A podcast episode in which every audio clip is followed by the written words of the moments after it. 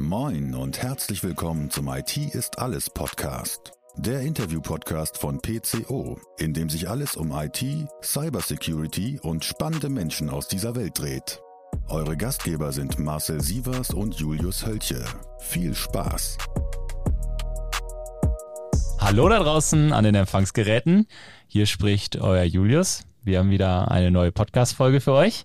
Die Folge 69 hat Marcel mir gerade schon ganz stolz berichtet. Also er hat es auf dem Schirm gehabt. Ähm, und wenn ich so in Marcels Augen gucke, da stecken ein paar äh, Tage Itzer drin. Also äh, seid, äh, seid äh, ja, habt Gnade mit seiner Stimme auch äh, und damit ja, begrüße ich dich ganz herzlich, Marcel. Ja, danke, Julius. Wahrscheinlich, nein, man hört das gar nicht raus, dass das einfach drei sehr schöne Tage vor Ort waren mit äh, vielen interessanten Gesprächen. Und ich sag mal, am dritten Tag habe ich dann ja auch unseren Gast quasi aufgegabelt und ganz schnell nach äh, ins virtuelle Podcast-Studio eingeflogen. Also von daher äh, hat sich ja schon dafür gelohnt. Das ist gut. Äh, bevor wir zu unserem Gast kommen, äh, eine Sache hast du mir gestern erzählt, äh, das war wahrscheinlich dein, dein, dein Itza-Highlight. Äh, du hast einen Hörer von uns getroffen. Ja, genau. Also schöne Grüße, Edgar, wenn du heute auch mal wieder zuhörst. Hallo Edgar. Schön, schön dich zu treffen. Und jetzt, äh, ich habe deinen Gruß auch an Julius weitergegeben. Sehr schön. Äh, ja, in diesem Sinne kommen wir direkt äh, zu, unserem, zu unserem heutigen Gast. Äh, und da freuen wir uns ganz, ganz, ganz doll darüber, dass du äh, bei uns hier in die Runde kommst. Äh, hallo Marc. Vielen Dank, guten Morgen. Guten Morgen. Marc, äh, erzähl doch direkt, äh, wer du bist, was du so, was du so machst. Äh, und äh, das stellen wir auch immer jedem die Frage, äh, was zeichnet dich denn aus? Ja, mein Name ist Marc T. Hofmann. Ich bin Organisationspsychologe und Kriminal- und Geheimdienstanalyst. Das heißt, ein Mix aus kriminalistischen Themen und Psychologie. Man kann zusammenfassend sagen, ich habe mich spezialisiert oder interessiere mich für das Verhaltens- und Cyberprofiling. Also die Frage, warum Menschen tun, was sie tun, was die Motive sind und die Psychologie äh, der Cyberkriminalität. Das ist mein Fokusthema und dazu bin ich auch als Speaker ähm, unterwegs und so haben mich vielleicht manche schon mal gehört oder gesehen. Und mein Motto ist immer Make Cybersecurity Great Again. Das heißt, ich probiere Menschen zu inspirieren, zu aktivieren und am Ende auch dazu zu bringen, ähm, ihr Verhalten zu ändern. Denn Awareness ist das eine, aber am Ende müssen Menschen auch daraus ein Fazit ziehen und was an ihrem Verhalten ändern. Äh, das ist ja das eigentliche Ziel, ja. Wenn man äh, jetzt äh, darüber redet, so was dich auszeichnet, äh, dann finde ich das äh, auf jeden Fall äh, am, am bemerkenswerten, bemerkenswertesten, so diese beiden Welten zusammenbringen zu können, glaube ich. Also sowohl das psychologische, diese Verhaltensweise, als auch wirklich diese Kriminalität dahinter und das miteinander zu kombinieren. Kann man das so sagen, dass, äh, dass das so dein Steckenpferd ist und dich, dich besonders auszeichnet? Durchaus. Und ich glaube, was auch eine Sache ist, die, ähm, die mir zumindest oft gesagt wird und die ich als Kompliment empfinde, ähm, ist es sozusagen Wissenschaft und Unterhaltung zu kombinieren. Mhm. Denn wir haben manchmal den Eindruck, einfach durch Erfahrungswerte. Wir haben im Leben viele schlaue Vorträge gehört von Dozenten, von Professoren, die allesamt oder nur, nur die wenigsten davon äh, waren sozusagen besonders unterhaltsam, sondern die meisten relativ trocken. Auf der anderen Seite haben wir im Leben schon viel TikTok-Content und Comedy gesehen. Das war immer sehr unterhaltsam, aber inhaltlich nicht besonders stark. Deswegen hat sich bei uns die feste Assoziation eingebrannt, als, als gäbe es ein Gesetz, wo drin steht, Wahrheit und Wissenschaft muss langweilig sein, sonst ist es unseriös. Ja? Und ich glaube, dem ist nicht so. Ich glaube, man kann Wissen oder Wissenschaft unterhaltsam und inspirierend präsentieren. Es gibt kein, kein Gesetz, was mir vorschreibt, äh, Fakten langweilig präsentieren zu müssen. Und ich glaube, das sollten wir uns auch öfter trauen. Auch in der Cybersecurity-Branche müssen wir sozusagen selbstkritisch anerkennen. Ich glaube, dass manchmal Leute sogar stolz darauf sind, dass es kompliziert ist. Mhm. Versteht ihr, was ich meine? Ja, dass, dass, wir manchmal in unseren Fachbegriffen und unserer eigenen Komplexität uns fast darüber freuen. Ähm, und ich will es gar nicht abwerten, es ist ja auch ein Skill, ja. Ähm, ein, ein, ein, ein gefragter Skill, es ist ein spannender Skill und auch ein schwieriger Skill. Aber manchmal, glaube ich, ähm, probieren Leute hinter vielen Fachbegriffen, so wie manche Akademiker oder Professoren auch, hinter vielen Fachbegriffen, damit probieren sie die eigene Intelligenz und Kompetenz zu unterstreichen und dem Raum zu beweisen, dass sie Begriffe kennen, die vielleicht sonst niemand versteht. Ähm, damit tun wir aber teilweise das Gegenteil dessen, wofür Sprache da ist, nämlich eigentlich Wissen zu vermitteln, ähm, statt Wissen zu verstecken, um zu beweisen, dass wir intelligenter sind. Ich finde, das, äh, das ist eine, eine super Aussage und das passt sehr, sehr gut auch zu, äh, zu, zu deiner Keynote, die du bei uns auf dem äh, Deutschen IT-Security-Kongress gehalten hast. Weil danach sind sehr, sehr viele auch zu mir gekommen, haben gesagt, boah, das hat mir, also das hat mir richtig was gebracht, hat mir die Augen geöffnet, äh, weil du bringst es ja wirklich mit einer sehr, sehr, sehr guten äh, Art auch rüber, hast äh, interessante Beispiele dabei, ohne äh, jetzt wirklich Deep Dive irgendwo in die, in die Technik oder in irgendwelche analytischen äh, Sphären abzu, äh, abzutauchen. Und äh, das würde ich auf jeden Fall auch äh, als deine Stärke sehen. Und ich glaube, da kann sich mit Sicherheit jeder was von abschneiden, egal ob das eine Keynote ist oder das nächste Gespräch äh, zu Cybersecurity mit vielleicht auch Leuten, die äh, nicht so tief bei uns drin sind, weil das hat man, glaube ich, auch an deinem Vortrag, äh, an deiner Keynote gemerkt.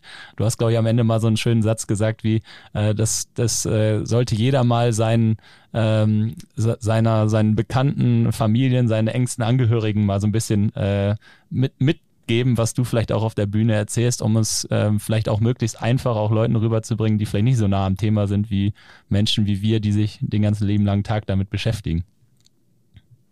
Ja, ich glaube, dass wir manchmal in der Branche vergessen, wer eigentlich unsere Endzielgruppe ist. Eigentlich haben wir zwei Zielgruppen, aber beide haben eine Gemeinsamkeit. Die eine Zielgruppe sind Entscheider, also C-Level, Geschäftsführung, ähm, wer auch immer am Ende das letzte Wort über das Budget hat. Mhm. Auch wenn ihr vielleicht sagt, nein, unsere Zielgruppe sind CISOs oder Fachleute oder Admins. Ja, aber die müssen am Ende CEOs überzeugen, ja? ja. Oder müssen die Budgets auch irgendwo herkriegen. Das heißt, die Endzielgruppe, wer am Ende sagen muss, das ist relevant, das ist richtig und ich entscheide, dass wir das jetzt machen. Das sind am Ende C-Level-Personen, die in den allermeisten Fällen keinen Cybersecurity-Background haben. Das heißt, unsere eine Zielgruppe sind Führungskräfte, die nicht aus der Branche kommen. Die zweite Zielgruppe, die wir haben, sind ganz normale Menschen. Nutzer. Und zwar diejenigen, die sich am wenigsten dafür interessieren. Das ist auch eines der provokanteren, aber ich glaube wahren Statements. Unsere Hauptzielgruppe sind Leute, die sich einen Scheiß für Cybersecurity interessieren. Warum? Weil das ja das schwächste Glied der Kette ist. Es sind ja nicht die, die sagen, ich, ich mache freiwillig Awareness-Training, weil das ein wichtiges Thema ist. Es ist das, das Präventionsparadoxon. Man erreicht die, die es weniger brauchen. Und die, die sagen, ach, brauche ich nicht, das sind die, die es am dringendsten bräuchten.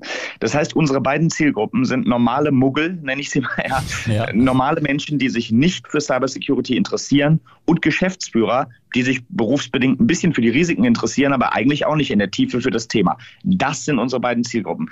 Und wir sind teilweise erstaunlich schlecht darin, Cybersecurity zu kommunizieren, weil wenn man diese beiden Gruppen erreichen will, normale Menschen und Geschäftsführung, muss man das Thema anders kommunizieren. Ich kann äh, zu beiden Welten ein paar Tipps geben.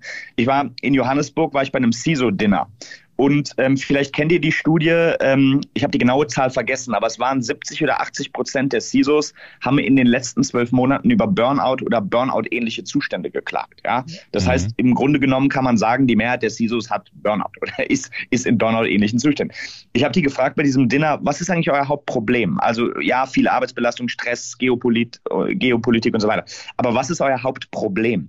Und die Antwort war, ich weiß das alles, was man tun müsste. Ich habe den perfekten Plan. Wenn wir meinen Plan umsetzen würden, wäre sozusagen alles gut.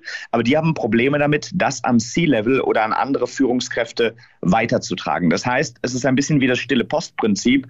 Ähm, ihr sagt Leuten, was wichtig ist, die sagen, habe ich verstanden und die tragen es dann aber weiter innerhalb ihres Unternehmens und da stoßen sie teilweise auf Granit oder beißen auf Granit, weil sie, weil sie es sozusagen nicht, ähm, nicht vermittelt bekommen. Mhm. Das heißt, ähm, wie kommuniziert man zu Führungspersonen Cybersecurity? Ich glaube, ein Tipp ist, nicht zu sehr in die Details gehen. Die wollen gar nichts wissen von Proxy und Firewall. Die wollen nur wissen, wer greift mich an? Wie? Was kann ich dagegen tun? was kostet das, wenn es passiert und was kostet mich die Lösung, um es abzuwehren. Ja? Das heißt, die wollen einfach nur ein Risikoprofil haben. Wer greift an, wie, was kann ich dagegen tun und was kostet das? Punkt. Mehr wollen die gar nicht wissen.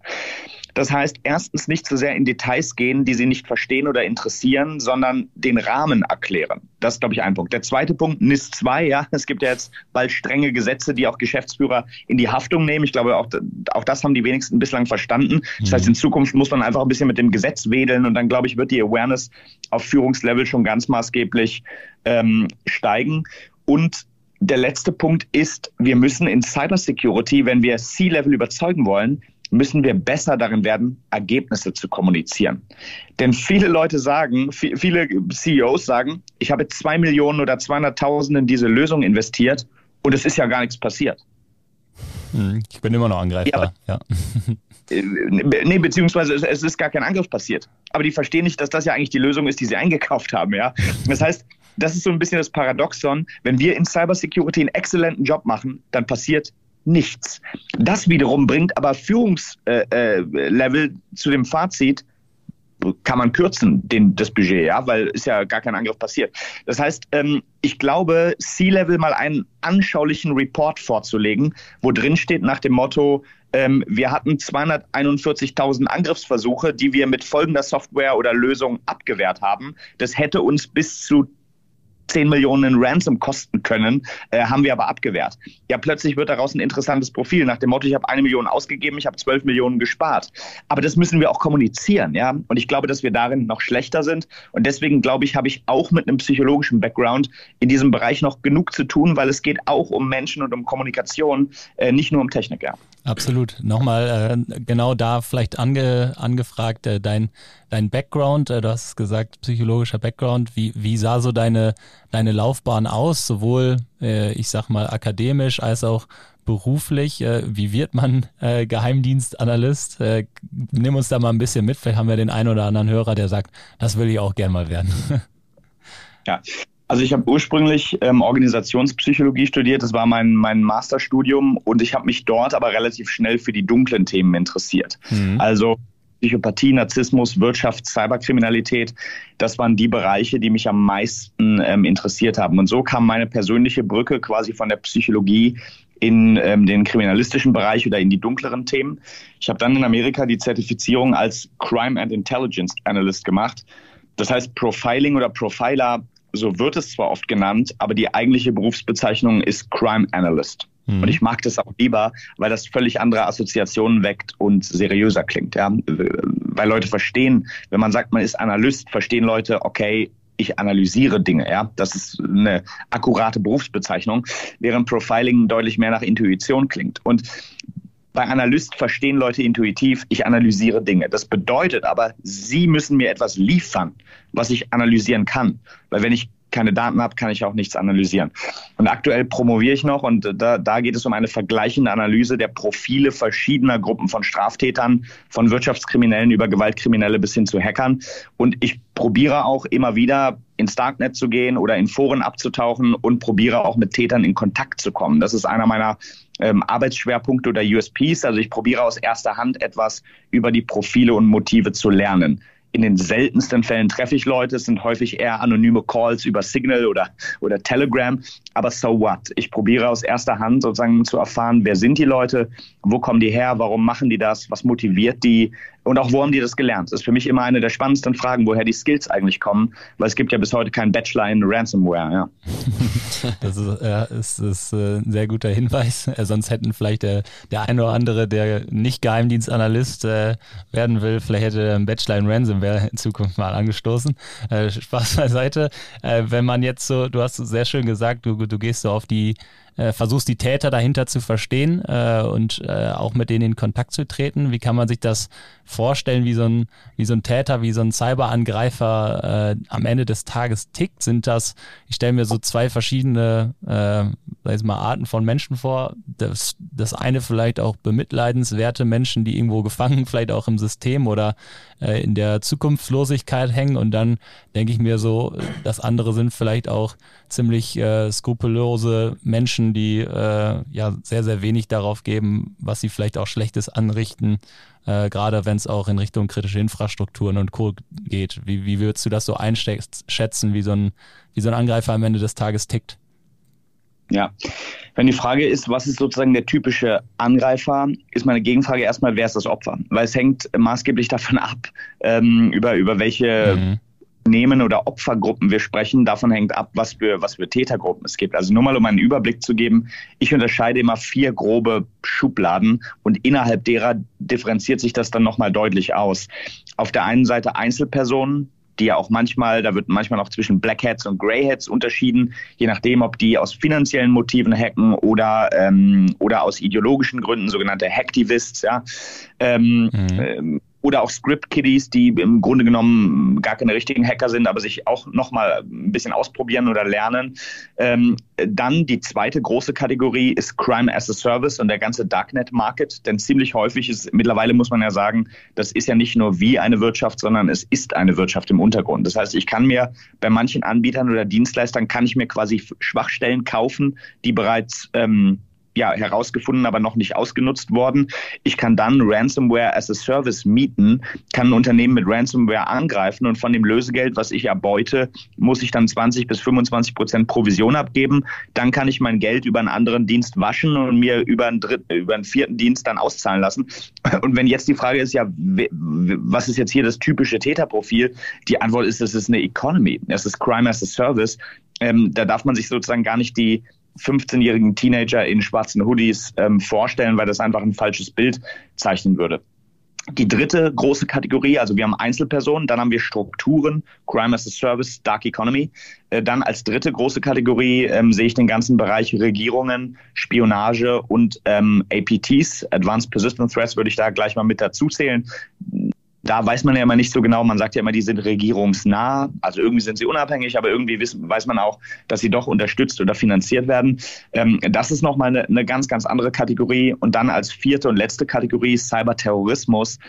Aber in Zeiten geopolitischer Konflikte, Stichwort Ukraine, Russland, Stichwort Israel, ähm, äh, glaube ich, wird auch dieser Bereich immer bedeutsamer. Denn wenn Staaten sozusagen sich geopolitisch gegenüberstehen, ähm, dann spielen auch Angriffe auf kritische Infrastrukturen, auf Telekommunikation, ähm, spielen dabei dann natürlich eine Rolle. Das heißt, ja, was ist das typische Täterprofil? Äh, wenn die Frage von einem Wasserkraftwerk kommt, würde ich eine andere Antwort geben, als wenn meine Ex-Freundin mich fragt, was eigentlich ihre größten Gefahren sind. Mhm. Ähm, äh, bin nicht ich übrigens, ja. Aber ähm, das, ist durchaus, das ist durchaus unterschiedlich. Im Schnitt würde ich sagen, für die meisten normalen Unternehmen, die jetzt nicht kritische Infrastruktur sind, ist Crime as a Service, Ransomware, ähm, ist wahrscheinlich, war in den letzten Jahren und wird auch in den nächsten Jahren wahrscheinlich die größte Gefahr sein, ja. Ich finde das immer ähm, sehr interessant, wenn wir auch, ich sag mal, in den Fällen, die wir betreuen, in Kontakt mit den Angreifern kommen. Entweder übers Darknet, ja, über die Foren, über Signal, in den Chats. Ähm, aber du weißt ja nie genau, wenn wir mit den Kunden, mit den mittelständischen Unternehmen sprechen, das ist ja dann eher Ransomware as a Service, das sind vielleicht kleinere Gruppen, das ist weniger APTs, weniger, ja, ich sag mal, Wirtschaftsspionage oder ähnliches. State, ja. Genau. Ähm, das ist bei denen wieder dieses Thema Geschäftsmodell und Economy. Ja. Und du weißt nie, mit wem sprichst du jetzt genau. Ist es nur derjenige, der die Verhandlungen durchführt? Ist es derjenige, der quasi approved, dass das ganze Thema funktioniert? Ähm, und einmal hatten wir ja den Fall, dass wir auch den Telefonanruf bekommen haben, haben wir, glaube ich, mhm. auch schon mal im Podcast drüber gesprochen. Und man hat ganz genau gemerkt, das waren welche, die sich sehr stark darauf fokussiert haben. Da hat jeder in dem System seine Rolle. Und der, der jetzt angerufen hat, der hat das genau aus dem Grund gemacht, weil er der Finance-Spezialist ist und weil er wusste, ich muss jetzt hier Druck ausüben, damit wir als Gesamtunternehmung, Ransomware as a Service, dass wir da jetzt was kriegen. Ne? Wie, ich sag mal, wie in der Wirtschaft auch, er hat quasi seinen Kunden nachverfolgt. Mhm. Und die sprechen natürlich ganz anders, als wenn jetzt ein Markt im Internet dreimal abbiegt und entsprechend mit den Köpfen dahinter spricht. Und von oben heraus sozusagen in die Company reinschaut. Mhm. Marc, wie, bei, wenn ich jetzt nochmal so dann auch auf deine vier Gruppen äh, gehe und mal das von, von Marcel einordne, wo, sitzt, wo würdest du sagen, gibt es noch einen moralischen Kompass äh, bei, den, bei den Angreifern, also bei den Aktivisten und ich, ich nenne es mal Script-Kiddies, äh, kann man sich vielleicht noch irgendwo in Teilen darauf verlassen, äh, bei den APTs und Cyberterroristen wahrscheinlich nicht und das Ransomware as a Service Modell ist wahrscheinlich so ein bisschen und Crime as a Service Modell ist wahrscheinlich so ein bisschen in der Mitte, oder? Und gerade auch durch diese verschiedenen Rollen, wie Marcel gerade gesagt hat, verstimmt das wahrscheinlich auch, weil so ein Finance-Spezialist hat ja dann auch einfach seine Rolle, das Geld einzutreiben. Also wie, wie siehst du da so dieses, diesen moralischen Kompass in diesen Gruppierungen? Ja, lange Zeit hat man durchaus gesagt, dass NGOs und auch Dinge wie Rotes Kreuz und so weiter, äh, dass die relativ ähm, safe sind. Zum mhm. einen, weil da im Verhältnis zur Privatwirtschaft weniger zu holen ist. Zum anderen, weil es moralisch sozusagen einfach hoch falsch ist und Rettungswegen und so weiter. Da hat man eigentlich gesagt, dass das, äh, das wird nicht passieren. Nun, Krankenhäuser gab es jetzt schon genug Fälle und auch was andere mhm. NGOs angeht, man muss einfach einen Reality-Check machen. Es gab viele Experten, die gesagt haben, bei NGOs ist die Gefahr niedrig bis nicht vorhanden. Andere haben gesagt, da ist sie besonders hoch, denn das Argument war folgendes. Die haben zwar weniger Kohle, aber die Zahlungsbereitschaft ist bei kritischer Infrastruktur hö höher. Also mit anderen Worten, bei einem Krankenhaus werde ich jetzt nicht sozusagen die 200 Millionen erpressen können, aber äh, auch wenn es nur 200.000 sind, die Zahlungsbereitschaft ist größer, weil wenn ein Unternehmen zehn Stunden stillsteht, kostet es Geld. Wenn ein Krankenhaus zehn Stunden stillsteht, kostet es Menschenleben. Das heißt, die Argumentation war, ja, aus Sicht der Täter ist es sozusagen weniger Geld, aber höhere Zahlungswahrscheinlichkeit und deshalb sind die auch Target. Dann haben Experten hin und her diskutiert, sind sie Target, sind sie nicht Target. Am Ende muss man sich einfach die Realität angucken, ob sie Target sind oder nicht. Mhm. Es gibt ein paar Fälle, wo Hacker ja sozusagen Krankenhäuser angegriffen haben. Die wussten aber gar nicht, wo die gelandet waren. Die haben einfach sozusagen in der Breite ihren Angriff gestreut, ohne genau zu targetieren. Und als es dann hieß nach dem Motto, ihr habt hier ein Kinderkrankenhaus erwischt, haben sie es dann auch wieder freigegeben und gesagt, sorry, wussten wir nicht. Ähm, das heißt, da muss man sagen, in Teilen stimmt das Argument, dass ein, ein Rest moralischer Kompass vorhanden ist, der ähm, bestimmte Strukturen schützt. Und wenn man dann sagt, wir sind gemeinnützig oder äh, möglicherweise wissen die nicht, wo sie gelandet sind und geben es wieder frei, äh, ohne Lösegeld. Allerdings wurde das internationale Rote Kreuz, ähm, oder also quasi der, der Mutterverband vom, vom Roten Kreuz weltweit wurde gehackt. Und mittlerweile muss man sagen, sind auch NGOs und gemeinnützige Institutionen nicht mehr unantastbar. Ähm, und das war sogar targetiert. Also es war nicht Zufall, sondern das war sozusagen ganz gezielt darauf angelegt. Das heißt, hier wurden einige Tabus oder, oder äh, Mauern eingerissen, sodass ich mittlerweile auch NGOs sagen würde, ihr seid vielleicht nicht Haupttarget, weil ihr sozusagen mit Sympathie noch ähm, mehr punkten könnt und gemeinnützig seid, aber ähm, ich würde mich darauf nicht ausruhen. Also wenn, wenn man mal so im Darknet auch nochmal vorbeischaut, ne? ich hatte das vor, keine Ahnung, ein paar Monaten mal gemacht und bei den großen Ransomware as a Service Anbietern, Lockbit zum Beispiel, die haben ja eine Webpräsenz. Also Mit einer AGB. Im, ja, die haben eine Webpräsenz im, im Darknet, weil da veröffentlichen die ja ihre Daten und da schauen ja alle Leute immer regelmäßig rein, auch bei LinkedIn und schreiben, ah, Motel One ist mal wieder dabei, der ist dabei, der ist dabei. Die haben aber ja auch eine Landingpage, um neue Partner zu generieren. Und die haben da ganz konkret drinstehen, was sind deren Ziele als Unternehmung? Und wenn du da Affiliate wirst, was sind deine Do's und deine Don'ts? Und da sind beispielsweise, ich kann jetzt auf Logbit referenzieren, ähm, aber nicht auf die hunderten anderen, die es da mhm. gibt, ist zum Beispiel geregelt, welche Länder angegriffen werden dürfen, welche auf gar keinen Fall angegriffen werden dürfen. Also, oh Wunder, die ganzen Ostblockstaaten gehören dazu, zu den nicht angreifbaren Staaten. Und auch welche Institutionen angegriffen werden. Und genau da steht nämlich beschrieben, Krankenhäuser zählen nicht in den Fokus. Dann bin ich aber eben bei einer Gruppe nicht drin, aber muss theoretisch ja alle Gruppen kennen und wissen. Deswegen davon auszugehen, dass ich deswegen nicht Opfer werde, ist halt auch ja, ich sage mal, eine schwammige Argumentationskette. Aber man kann es, wenn man recherchiert, zumindest schauen, wie groß ist die Angriffsfläche wirklich. Ja, das ist. Äh, Lockbit ist sowieso eine super interessante Datenquelle, denn die haben ja auch quasi fast nach so einem Ampelsystem, listen die ja mehr oder weniger auf nach dem Motto, hat bezahlt, hat nicht bezahlt und ist noch pending oder ist gerade ja. ein Ausstehen auf die sich noch nicht entschieden haben. Ähm, da kann man mal gut mal so ein paar, äh, ein paar, wie soll ich sagen, Prognosen rausziehen, wie viel Prozent der Unternehmen eigentlich zahlen. Weil das ist eine Frage, die ich mir oft gestellt habe. Das kann auch die Polizei nicht abschließend beantworten, denn die Unternehmen, die Lösegeld zahlen, sind ja häufig genau die, die es deswegen machen, weil sie keine Polizei, keine Presse oder keine ähm, Behörden sozusagen involvieren wollen. Hm. Und das heißt, gibt überhaupt keine Zahlen, wie viele. Und fragen Sie mal 100 Unternehmen, äh, ob die äh, sagen alle, sagen 100 von 100, wir haben niemals gezahlt, würden niemals zahlen. Niemand hat offiziell jemals gezahlt, ja, oder fast niemand. Das heißt, wenn man nach offiziellen Zahlen geht, gibt es überhaupt keine Lösegeldzahlung, hat noch nie jemand Lösegeld bezahlt. Wenn man aber sich bei Lockbit das anguckt, kommt man doch zu einem anderen Fazit. Meine Schätzung ist aktuell so, ich würde sagen, 30, vielleicht ein bisschen mehr als 30 Prozent der Unternehmen bezahlen. Ähm, was ist euer, euer Erfahrungswert? Also da muss man natürlich immer schauen, beziehst du die Zahlen jetzt global oder deutschlandweit oder Europa? Ähm, Europa. Okay, ja, also ich habe das Gefühl, und das, ich habe mich damit auch beschäftigt, auch im Kontext der Universität.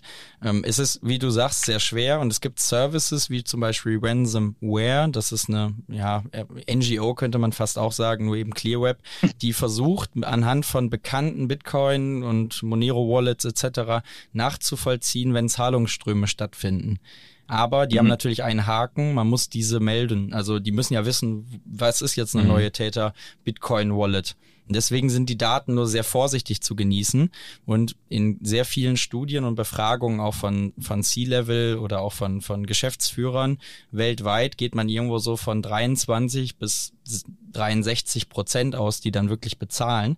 Und ich glaube, in Amerika ist die Zahl verhältnismäßig mhm. höher, habe ich das Gefühl, als es das bei uns in Europa ist, weil wir da Wobei etwas da jetzt auch bald unter Strafe stehen, ja, dann wird, genau. glaube ich, das auch wieder anders. Ist ne? unter Strafe und ich kann mir gar nicht ausmalen, wie hoch die Dunkelziffer ist, wenn wir auf unsere ja. Fälle schauen, einfach mal so äh, gesprochen aus der Sicht eines Krisenmanagers, dann gehe ich davon so von 20, 25 Prozent aktuell aus.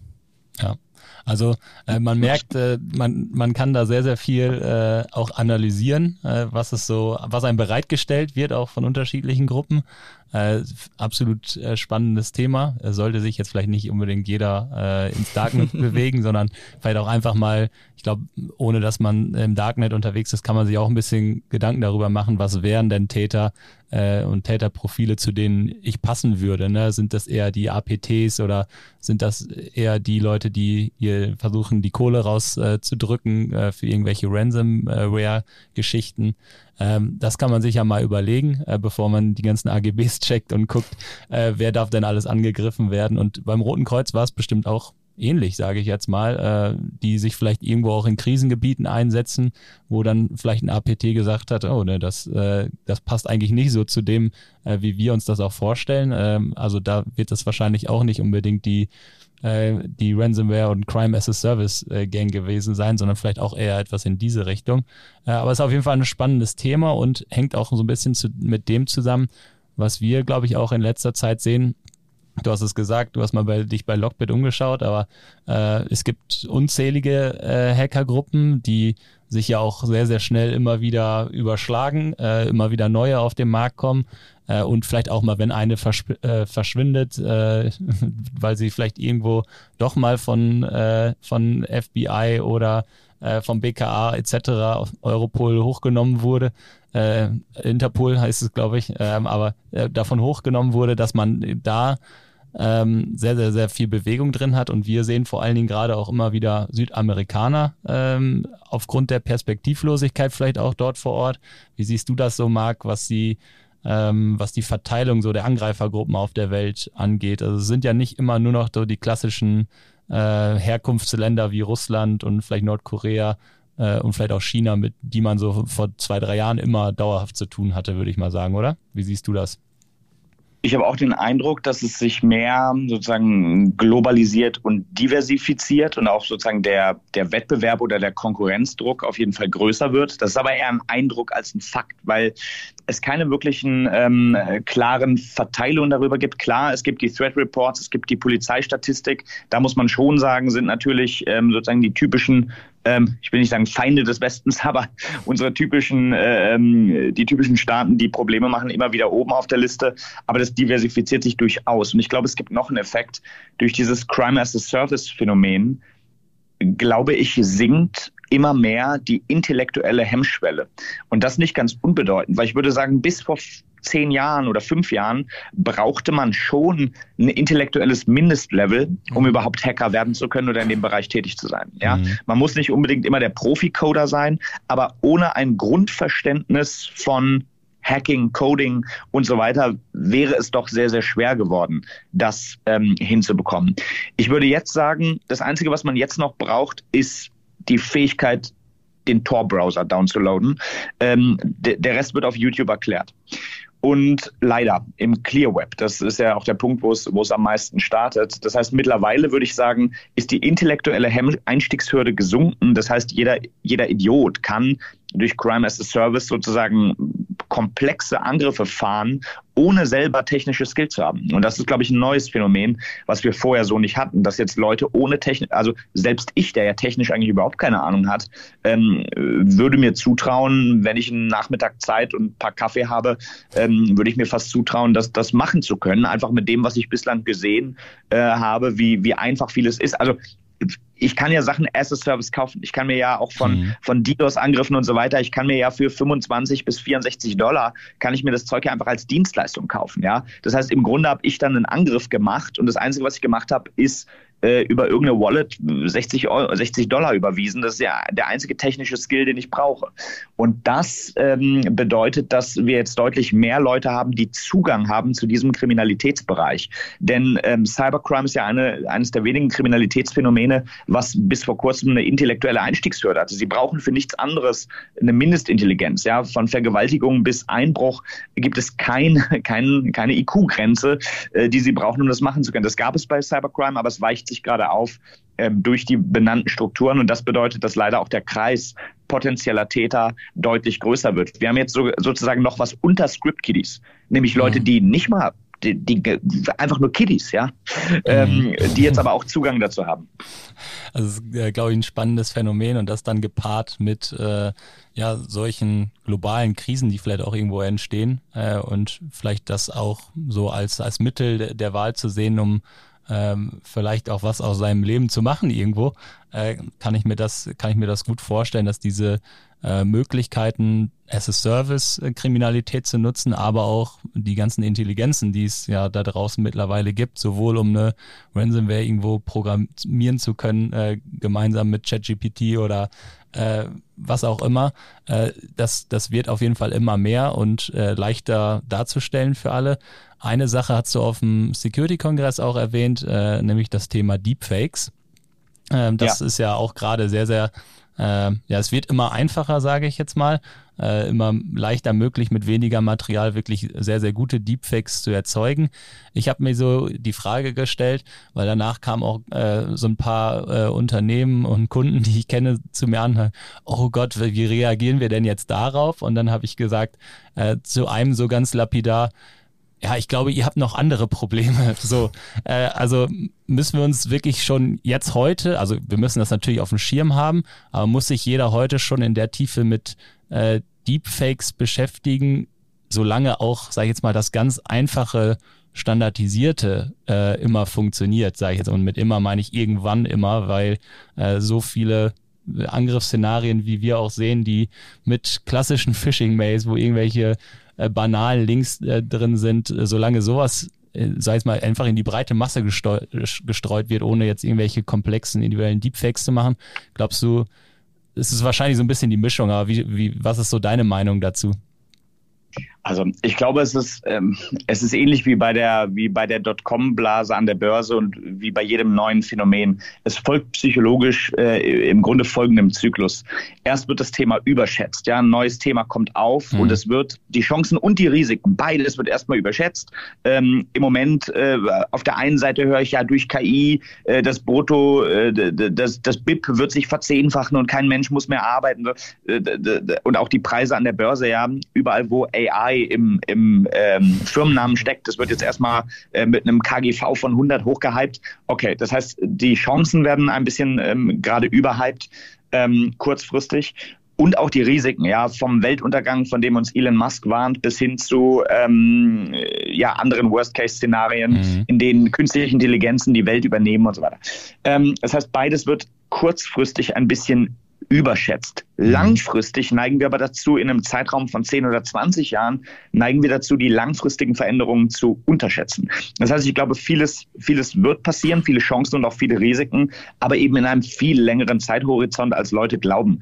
Äh, das passiert nicht 2025 und auch nicht 2030. Da können wir 2050 ähm, nochmal noch mal drüber sprechen. Das heißt, wir, wir überschätzen kurzfristige Effekte, wir unterschätzen langfristige Effekte. Zu Deepfakes, ja, ich bin selber erstaunt. Ähm, es sind ja sogar noch Rechtschreibungen Rechtschreibfehler in Phishing-Mails. Man fragt sich in Zeiten von ChatGPT, warum zur Hölle in Zeiten wie heute überhaupt noch ein einziger Fehler in Phishing-Mails sein ja. kann. Weil die Und Rechtschreibprüfung gab es schon Intelligenz bei Word. doch ja. sehr niedrig ist. ja, also Ja, oder, oder es ist einfach scheißegal, weil sie es einfach in die Breite streuen. Sie schicken halt 10.000 davon raus und drei werden schon klicken, ja. Mhm. Oder eher 300 oder, 3, oder 3.000 leider. Ähm, das heißt, dass tatsächlich ist es so, dass es, dass es noch gar nicht unbedingt nötig ist, das zu machen, aber es passiert. Und ähm, bei Unternehmen, wo es um viel Geld geht, ähm, gibt es auch diese targetierten Angriffe. Ich will nur ein Beispiel ja. nehmen. Ähm, eine Bank in Dubai wurde ähm, angegriffen, beziehungsweise ein Unternehmen und eine Bank. Man hat die Stimme eines Directors geklont hat dann einen Mitarbeiter angerufen mit der Stimme des Directors und hat eine Überweisung von 35 Millionen Dollar angewiesen. Nicht Dirham, sondern Dollar, US-Dollar. Ähm, und er hat es gemacht. Ja, das ist sozusagen der größte Bankraub, der mir bekannt ist, mit 35 Millionen Dollar, ähm, mit Deep Voice Technologie. Warum funktioniert, ich bin viel in den Emiraten, warum funktioniert das in, in äh, Dubai oder Abu Dhabi in den, oder in UAE? Warum ver, ver, funktioniert das da besonders gut? Die Antwort ist Autoritätsprinzip. Da ist noch eine viel stärkere ähm, Hierarchie und eine viel stärkere Autoritätshörigkeit. Mal ganz hart gesagt, wenn da der Scheich anruft und sagt 35 Millionen auf folgendes Konto, da wird nicht gesagt, muss erstmal die interne Revision nochmal einen Blick drauf werfen, sondern das passiert dann im Zweifel. Das, glaube ich, ist bei vielen, da sind wir etwas bürokratischer. Das geht bei, geht bei uns gar nicht so einfach. Dort ist aber vieles sinngemäß per Handschlag oder Anruf werden da noch viele Geschäfte gemacht. Und da ich viel auch im Middle East tätig bin, ich sage den Leute, ähm, auch äh, Bankdirektoren, ich sage den Leute, ihr müsst eure Mitarbeiter ermutigen, Widerspruch zu zeigen nach dem Motto, Chef, auch wenn Sie es sind, ich muss Ihnen leider zwei Sicherheitsfragen stellen, bevor ich äh, die Überweisung ausführe. Und das ist wichtig, dass, das, dass man da Leute ermutigt. Und ich glaube, also man könnte kritisieren, das Thema ist bei uns ja noch gar nicht so relevant, aber ich bin eher stolz darauf, mal one ahead zu sein, mal Leuten sozusagen vor Gefahren zu warnen, die in den nächsten fünf Jahren kommen werden. Ja, absolut. Das ja. ist ja eigentlich der, der Traum jeder Awareness-Schulung, dass man nicht immer hinter den Hackern ist, sondern dass man mal sagt, Leute, in Dubai ist es schon passiert, in Deutschland gab es jetzt auch schon seriöse Dinge. Ich erinnere mich auch daran, dass Giffey mit einem falschen Klitschko äh, telefoniert hat. Ja, das heißt, ähm, ja. es ist ja nicht so, dass Deep, Deepfakes oder diese Technologie ähm, nicht schon zum Einsatz kommen würde. Und ich freue mich, Unternehmen auch mal sozusagen auf was vorzubereiten, was noch vielleicht gar nicht die Realität ist, aber bis 2025 eine wird, ja. Guter Einwand. Also was man aktuell ja als Realität sieht und wo man auch immer wieder für sich Gedanken machen muss und sagen muss, oh Mist, vielleicht könnte uns das auch treffen, ist ein sehr prominentes Beispiel von vor zwei Wochen aus ähm, Amerika. Das hast du ja auch mal mit angesprochen auf dem Security-Kongress, Julius. Ich meine, jeder, der schon mal in Las Vegas war oder die drei Buchstaben MGM kennt, weiß, da ist viel Geld im Spiel und was ich sehr erstaunlich fand, ist, als dann die Hackergruppe, die dahinter hängt, die sehr für Social Engineering bekannt ist, eigentlich ganz lapidar Dinge aus Open Source Intelligence verwendet hat, LinkedIn etc., um sich als beim Service Desk selber als Administrator auszugeben und genau diese Sicherheitsfragen auch zu umwinden, weil Sicherheitsfragen einführen ist ja das eine, aber die dann auch so zu gestalten, dass sie keiner, ich sag mal, im Internet preisgibt und dadurch dann sozusagen diesen Rückschluss durchgeht, ist es denen ja gelungen, mit einem minimalsten Aufwand sich einen privilegierten Benutzer zu besorgen, mhm. einfach dadurch, dass Menschen den Fehler gemacht haben, sich nicht an die Sicherheitsprotokolle zu halten und dann ist dadurch die Krise entstanden und der komplette Casino-Betrieb von 30 Prozent der Hotels in Las Vegas für sieben Tage offline gewesen mit einem Milliardenschaden. Und dafür braucht es nicht mal Deepfakes. Also das ist so der Punkt, wo wir wieder eben ja auch angefangen haben, drüber zu sprechen. Wo Marc ja auch gesagt hat, das kommt erst in den nächsten Jahren. Solange das noch so einfach funktioniert, warum den Aufwand machen, ne? wenn ich das halt auch noch von der Stange mhm. nehmen kann? Ja, und das, äh, ich, ich glaube, das Beispiel von Marc zeigt auch, dass es, wenn es um, um Deepfakes geht, dass es gerade noch um sehr, ähm, sage ich jetzt mal, lukrative Ziele äh, vor allen Dingen geht, die äh, sehr, sehr interessant sind und vielleicht auch in dem Bereich andere Hürden aufgebaut haben, äh, die genau diese einfachen Dinge, diese standardisierten Dinge, wobei ich Social Engineering dann ja auch nicht immer dazu dann schon zählen würde, weil wenn einer OSIN macht und so weiter, dann hat er sich ja auch schon mal ein bisschen mit beschäftigt. So schnell könnte er auch irgendwo ein Deepfake äh, kreieren von irgendeiner, äh, von, irgendeiner, von irgendeiner KI. Äh, also es geht schon so in die gleiche Richtung und das Casino ist ja, ja auch ein, ein, auch irgendwo ein lukratives Ziel gewesen, äh, wie vielleicht auch eine Bank, da ist was rauszuholen. Im klassischen, sag ich jetzt mal, Mittelstand und der Mittelstand in Deutschland ist ja immer groß, aber ich sag mal einfach so ein, äh, so ein produzierendes Unternehmen mit 1000 Mitarbeitern, äh, die werden wahrscheinlich heute nicht dauerhaft mit Deepfakes bombardiert, aber wir erleben das heute, sage ich jetzt mal, in Fällen wie bei Marc, aber auch natürlich in unserem privaten, also wie viele Desinformationskampagnen es ja auch mit irgendwelchen Deepfakes äh, heute schon gibt. Ich glaube, letztens war mal die das, Tagesschau das, das dran. Ich sagen, Cybercrime ist natürlich die eine Dimension, aber bei Deepfakes reden wir natürlich auch über Desinformation, Fake News, Diffamierung, ja. Mhm. Also ich kann ja sozusagen in beliebige, ähm, in beliebige Porno-Videos lassen sich mittlerweile wunderbar ähm, die Gesichter von, ähm, von, von Klassenkameraden oder Lehrern einfügen. Mhm. Auf Fotos ganz einfach, auf Videos ein bisschen schwieriger, aber natürlich auch ähm, im Zweifel möglich. Ähm, und das ist natürlich ein Bereich, das betrifft dann eher sozusagen Einzelschicksale, aber Desinformation ist ein Thema, was uns alle angeht. Ähm, ich habe auch gestern auf der, auf der ITSA in meiner Keynote habe ich ähm, habe ich mit Generative AI, habe ich erstmal ein Bild von der Messe genommen und habe der Generative AI gesagt, zünde das Gebäude an. Ja, habe mal schön ein brennendes äh, äh, Bild vom Gebäude erstellt und dann habe ich ein Deepfake vom ZDF mit Christian Sievers gemacht, in dem er sagt, Nürnberg. Auf der ITSA ist es zu einem schweren Brand gekommen. Die äh, Besucher wurden sofort gebeten, das Gelände zu verlassen. Das war jetzt nur mal ein, ein einfaches Beispiel von ähm, Fake News, aber das funktioniert natürlich auch bei Unternehmen. Ich mache mhm. mit Generative AI, sage, zünde das Headquarter an oder, oder, oder, oder sage, es ist zum Betrugsfall gekommen. Dann äh, erstelle ich so ein Deepfake-Nachrichtenvideo und über äh, Twitter-Bots teile ich das auf 10.000 Kanälen. Und ich sag euch, damit kann man die Aktie von so manchen Unternehmen, kann man durchaus mal zwischen 6 und 40 Prozent zum Krachen bringen, je nach Unternehmensgröße. Ja. Ähm, natürlich werden die eine Stunde später dann sagen, es war Fake News, aber bis dahin habe ich mit einer Short-Option schon was an der Börse verdient. Das heißt auch, wir müssen weggehen von reinem CEO-Fraud und Identitätsbetrug. Ja. Es lässt sich auch eine Menge Fake News mit äh, damit verbreiten.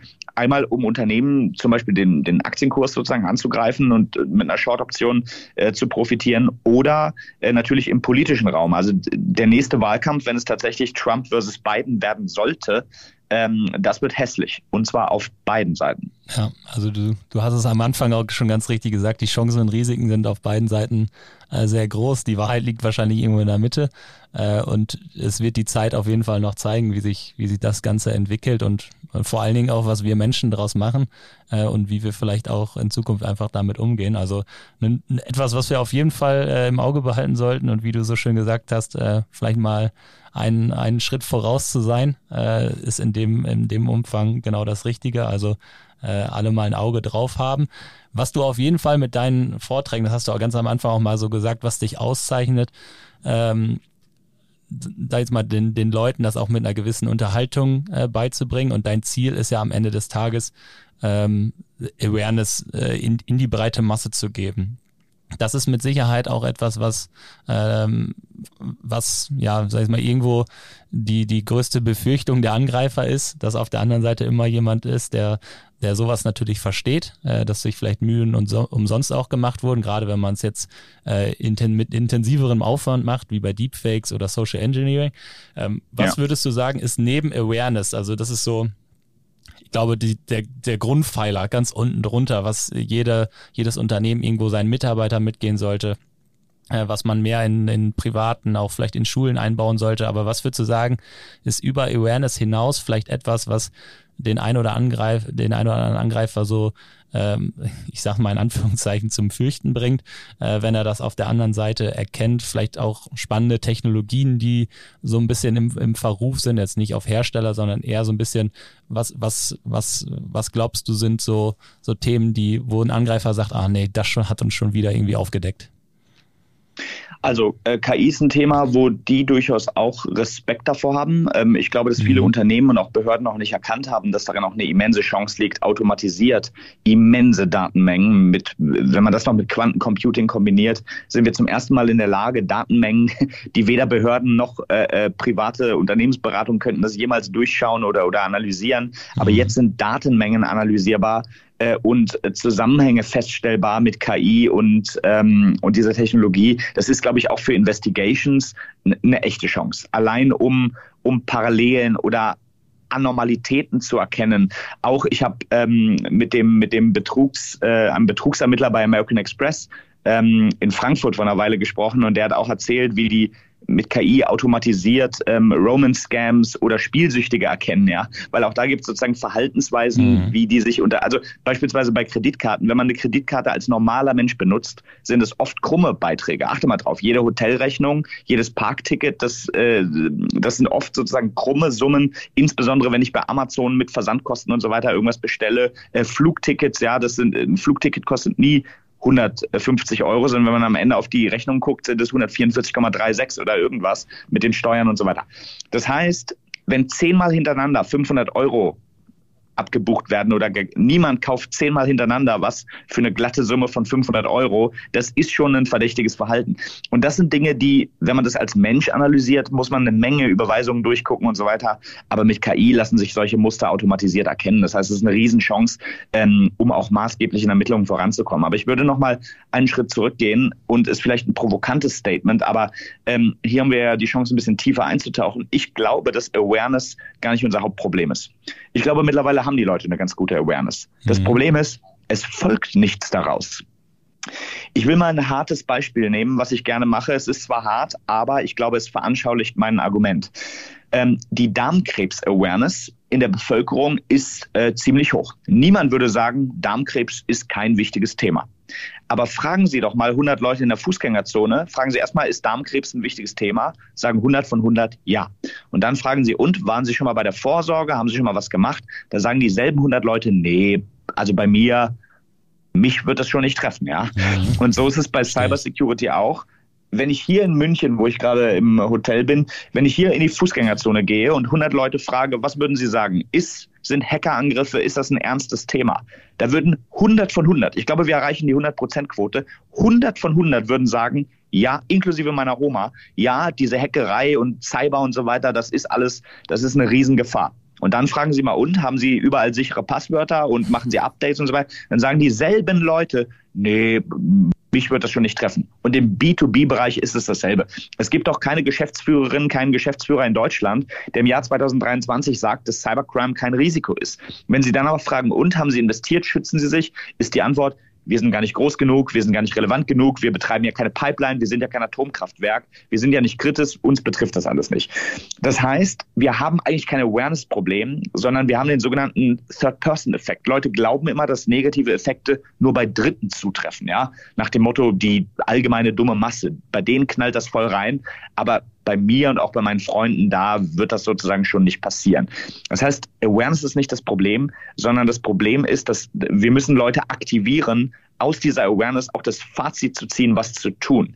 Nach meinem Vortrag bei ähm, beim Deutschen IT-Security-Kongress bei euch bei äh, PCO ist jemand zu mir gekommen und hat äh, sinngemäß gesagt, you scared the shit out of me. Ich werde noch heute Nacht alle meine Passwörter ändern, auch privat. und das hat mich motiviert. Denn offenbar hat diesen Menschen in den letzten sechs Jahren gab es keine Meldung in den Tagesthemen oder im Heute-Journal, die diese Person motiviert hat, heute Nacht mache ich's.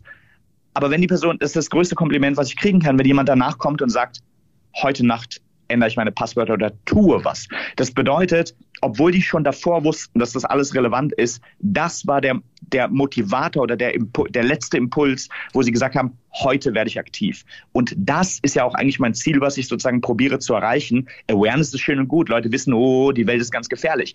Aber so what? Also was ziehen wir daraus für ein Fazit? Und wenn ich mhm. das schaffe, Unternehmen oder Menschen zu aktivieren, zu sagen, jetzt machen wir was, jetzt setzen wir was um, das ist eigentlich das Endziel, auf das wir eigentlich hinaus müssen, ja. Finde ich, äh, finde ich einen sehr, sehr guten Ansatz, also dass man mehr in die, in die Aktion kommt. Äh, und da finde ich es auch immer sehr bemerkenswert. Äh, also erstmal sowas natürlich, was, was, was du auf, auf die Bühne bringst, äh, jetzt mal da, da Leuten auch äh, vielleicht anders nochmal andere, anders zu packen zu kriegen, damit sie in diese Aktion kommen. Aber zum Beispiel erinnere ich mich auch auf den deutschen IT-Security-Kongress, mal Menschen, die es greifbarer machen, wenn es einem passiert, weil das bringt auch immer noch so ein gewisses, ja, also es ist nicht nur irgendwo in den Tagesthemen, sondern es ist passiert, ja. es passiert auch wirklich und jemand redet auch mal drüber, weil so wie du auch gesagt hast, es gibt halt eine riesen Dunkelziffer, egal ob das Bezahlen ist oder von denen, äh, die äh, am Ende des Tages auch mal mit Ransomware und Co. zu tun hatten, aber keiner will so wirklich drüber reden und alle legen Streier drüber und alle äh, lesen irgendwelche Absolut. Statistiken am Markt. Äh, das ist so ein bisschen die andere Seite, die, glaube ich, auch immer äh, gut auch diese Aktion dann am Ende des Tages bringt, weil ich glaube, eins ist in, in unserer Branche auch bekannt und normal. Am meisten passiert immer, wenn es einen erwischt hat, weil dann hat man es einmal am eigenen Leib erlebt äh, und dann hat ja. man nicht mehr nur noch Awareness, sondern Aktion und alle Maßnahmen, äh, egal ob das äh, so ein Auftritt von dir ist, Menschen, die vielleicht mutig auch da mal mit rausgehen ähm, oder vielleicht auch mal äh, unser Podcast, der ein, den einen oder anderen mal zum, An, äh, zum Nachdenken anregt, ist, glaube ich, immer Absolut. eine wichtige Sache, ähm, um Leute auch wirklich in diese Aktion zu bringen. Also ähm, finde ich einen sehr, sehr guten, sehr, sehr guten Hinweis. Zusätzlich zu dem Thema KI kann man mit Sicherheit, äh, da können wir als PCO auch ein Lied von singen, gerade als äh, Managed Service Provider, äh, wo wir natürlich auch die, die Fähigkeiten haben, KI auch einzusetzen und das äh, über verschiedene Kunden äh, zu skalieren, weil ich glaube, es ist immer schwierig für so ein da benutze ich das Wort jetzt nochmal, so ein Mittelständler, ähm, mal eben das, das selber aufzubauen, diese Automatisierung zu schaffen ähm, und nicht diesen skalierenden Effekt über ganz, ganz vieles zu haben. Ähm, und das merken wir auch als einen unserer größten ja, Punkte mittlerweile, wie wir, wie wir Kunden vielleicht auch unterstützen können an der Stelle. Ähm, also wichtige Aspekte, äh, wie man vielleicht ja das, das Fürchten bei den Angreifern äh, hervorrufen kann. Äh, und das gerade, ich will nur eine Sache ergänzen, da hast du gerade auch was mhm. Wichtiges gesagt bei, bei Awareness. Wann ist der Punkt, wann sozusagen Awareness zur Aktion wird? Häufig leider erst dann, wenn es entweder einen selber trifft oder in der Nähe mhm. passiert. Mhm. Nähe ist sozusagen das Stichwort. Ich will nochmal zurück zu der, zu der Darmkrebsmetapher gehen. Wann ist der Tag, an dem die, die Awareness, dass das allgemein ein wichtiges Thema ist, wann ist der Tag, an, an dem wirklich das zur Aktion wird und sagt, ich gehe jetzt mal zur Vorsorge und kümmere mich darum. Ja, wenn es Familie oder Bekannte trifft. Ne? Genau. Ne? Das ist es. Der, der, der Tag, wenn es der beste Freund, der auch erst 30 ist oder so, ja. Der Tag, wenn, wenn es Familie oder Freunde trifft, wenn es nah ist. Nicht eine Statistik mit 10 Prozent der Leute, das interessiert Leute alles nicht.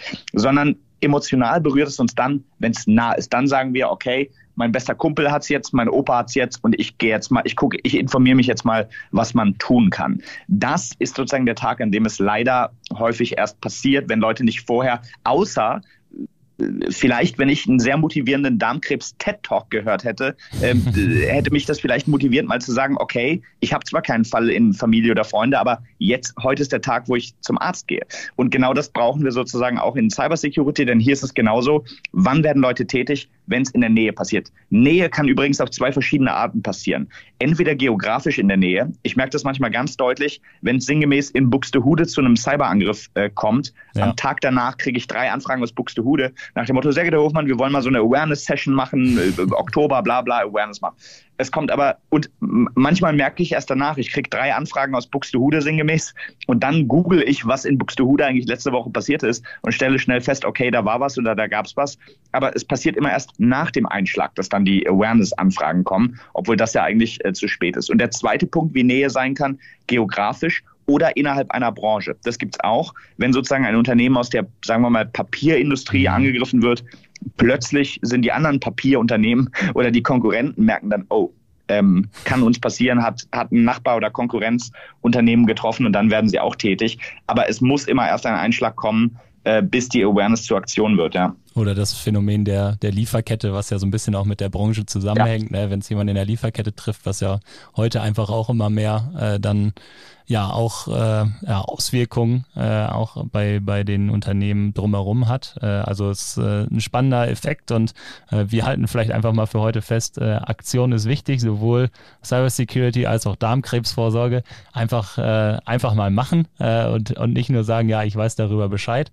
Und das bringt uns vielleicht äh, zu, der, zu der allerletzten Frage, Marc, äh, die wir immer äh, in unserem Podcast all unseren Gästen stellen, nenne ich immer das ist nicht immer die gleiche Frage, aber der Gedanke ist gleich, einen kleinen Ausblick zu haben äh, für die Zukunft und äh, dahingehend für dich die Frage, was meinst du, was so die, die großen Trends sind, die uns äh, bevorstehen, wo wir darauf reagieren müssen? Ähm, neben jetzt vielleicht mal den, dem Thema Deepfakes, was du äh, schon mal ganz anschaulich auch mit, mit auf den Kongress gebracht, äh, gebracht hast, gibt es da vielleicht auch was, was schon so im Darknet etc. kursiert? Äh, gib uns da vielleicht mal was mit an der Hand, was, äh, was du so denkst, was spannend Ist, damit wir genauso wie beim Thema Deepfakes in Zukunft immer einen Schritt voraus sind und das vielleicht schon mal gehört haben? Ich denke, die wenig überraschende Antwort, in, in, Wahrheit ist es so, die sprechen über dieselben Themen, die in der Wirtschaft eigentlich auch diskutiert werden. Ich würde schon sagen, dass aktuell KI und Vernetzung. Das zweite Thema wird gar nicht offen angesprochen, weil es ist für die ganz selbstverständlich, dass man über Grenzen hinweg zusammenarbeitet. Aber ich will nur mal sagen, wir in Deutschland mit unserem Föderalismus, ja, wir mhm. haben allein sagen 16 Bundes, äh, 16 Landesämter für Verfassungsschutz und dann noch das Bundesamt, ja. Äh, 17 Geheimdienste, 17 Inlandsgeheimdienste sind vielleicht 16 zu viel. Ähm, das kann ich deswegen sagen, weil ich nicht bei einer Behörde arbeite, aber viele sehen das in Wahrheit genauso. Ähm, während die sind krass globalisiert. Mittlerweile mit Crime as a Service und so weiter. Es gibt überhaupt keine Grenzen mehr. Es ist sozusagen, die, die interessiert überhaupt nicht, ob jemand den Sitz hat in Südamerika, Nordamerika, Russland, Europa, China. Völlig egal. Es wird einfach sozusagen über Grenzen hinweg, Datenschutz ist auch alles egal.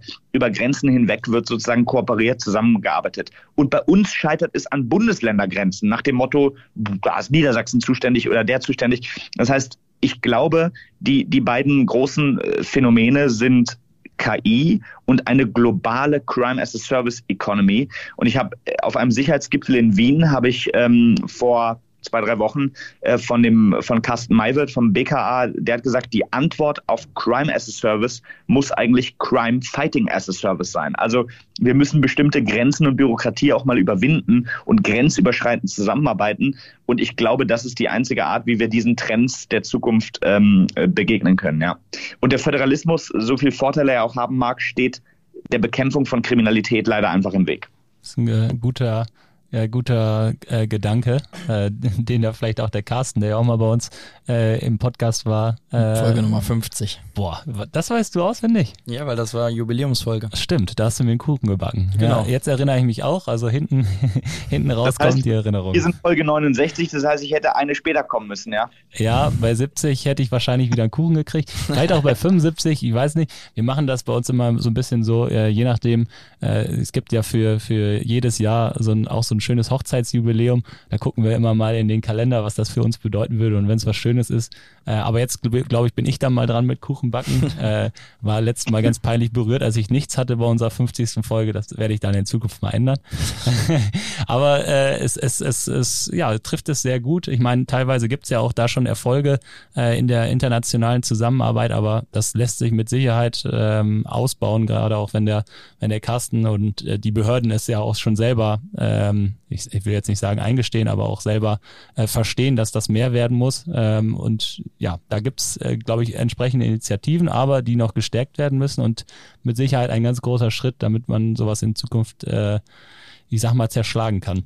Absolut. Und die mhm. Chefin, die neue, die neue in Anführungsstrichen, ich habe gestern ja. gehört, sie ist vier Tage im Amt eigentlich, aber ähm, sie hat auch das sehr stark auf die Fahnen geschrieben, sozusagen diese grenzüberschreitende Vernetzung, um Kriminalität zu bekämpfen, ist sozusagen eines der Ziele. Hoffen wir, dass ihre Motivation nicht in der deutschen Bürokratie erstickt wird. Das, äh, das hoffe ich auch. Ich habe auch schon ein paar äh, spannende Statements von der ITSA gelesen, äh, dass sie gefordert hat, 20 Prozent des IT-Budgets in Cybersecurity zu stecken. Äh, das wäre auch mal ein spannender und äh, guter Anhaltspunkt äh, für die Zukunft, äh, was so die, die Gestaltung äh, der Cybersecurity in den Unternehmen angeht und natürlich darüber hinaus äh, irgendwo die Behörden weiter in die Bekämpfung zu bringen, äh, ist sehr, sehr wichtig. Ähm, und ja, danke dir auf jeden Fall, Marc, für äh, die ganzen schönen Insights, die du mit in unsere Runde gebracht hast. Hat sehr, sehr viel Spaß gemacht, äh, sehr, sehr lebhaft, wie immer mit dir. Und ich hoffe, dir hat es auch gefallen. Hat Spaß gemacht und ja, danke für die Einladung. Super. Die letzten Worte hat wie immer Marcel. Der glüht schon.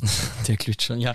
Also es ist ja immer wieder spannend, von so vielen verschiedenen Gesichtspunkten aus auf das Thema zu schauen, weil jeder ja. hat so seine Meinung und jeder reichert das, ich sag mal, in, dem, in den Gesprächen auch immer wieder an. Aber ähm, unser Ziel muss natürlich auch sein, diese, diese vielen Informationen und oft fühlen sich ja auch dann Entscheider sehr überrumpelt, weil wissen nicht ganz genau, ist das jetzt äh, ein Vorgehen, wo ich sag mal, das Unternehmen seinen Profit rausschlagen möchte, weil es sagt, ja, mach mal, mach mal, mach mal noch mehr, mhm. schmeiß mal hier noch fünf Euro rein.